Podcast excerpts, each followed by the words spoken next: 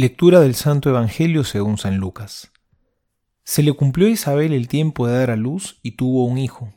Oyeron sus vecinos y parientes que el Señor le había hecho gran misericordia y se congratulaban con ella. Y sucedió que al octavo día fueron a circuncidar al niño y querían ponerle el nombre de su padre, Zacarías. Pero su madre, tomando la palabra, dijo, No, se ha de llamar Juan. Le decían, No hay nadie en tu parentela que tenga ese nombre. Y preguntaban por señas a su padre cómo quería que se le llamase. Él pidió una tablilla y escribió, Juan es su nombre. Y todos quedaron admirados. Y al punto se abrió su boca y su lengua, y hablaba bendiciendo a Dios. Invadió el temor a todos sus vecinos, y en toda la montaña de Judea se comentaban todas estas cosas. Todos los que la oían las grababan en su corazón diciendo, Pues ¿qué será este niño? Porque en efecto, la mano del Señor estaba con él.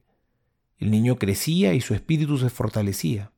Vivió en los desiertos hasta el día de su manifestación a Israel. Palabra del Señor, gloria a ti, Señor Jesús. Hoy celebramos el nacimiento de Juan el Bautista, que vino a preparar el camino para la venida de Jesús, con un bautizo de conversión.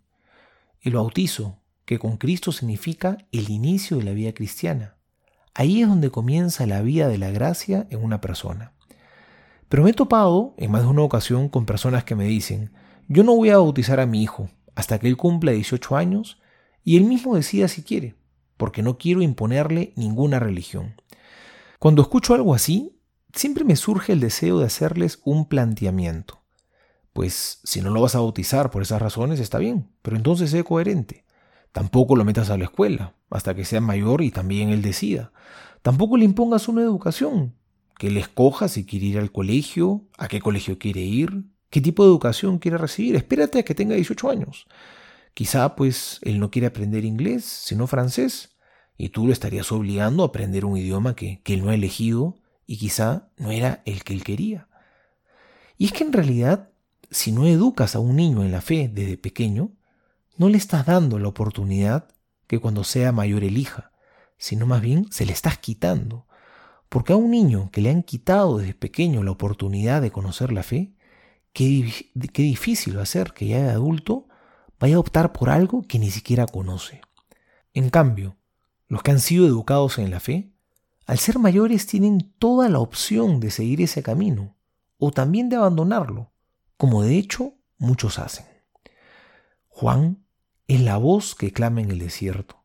Jesús es la palabra. El contenido lo pone Jesús, Juan pone su voz. Eso es propio de un cristiano, que no nos predicamos a nosotros mismos, ponemos nuestra voz para que Jesús hable. La palabra la pone Jesús, la voz la pongo yo prestarle voz a la palabra. Esa es la vocación del cristiano. Préstale tu voz a Jesús para que Él le hable al mundo. Que tu voz no sea altavoz de vanidades. Préstale a Jesús tu voz, tus palabras, tu amor, tus acciones, tu vida, para que Él actúe a través tuyo. Soy el Padre Juan José Paniagua y les doy a todos mi bendición en el nombre del Padre y del Hijo y del Espíritu Santo. Amén.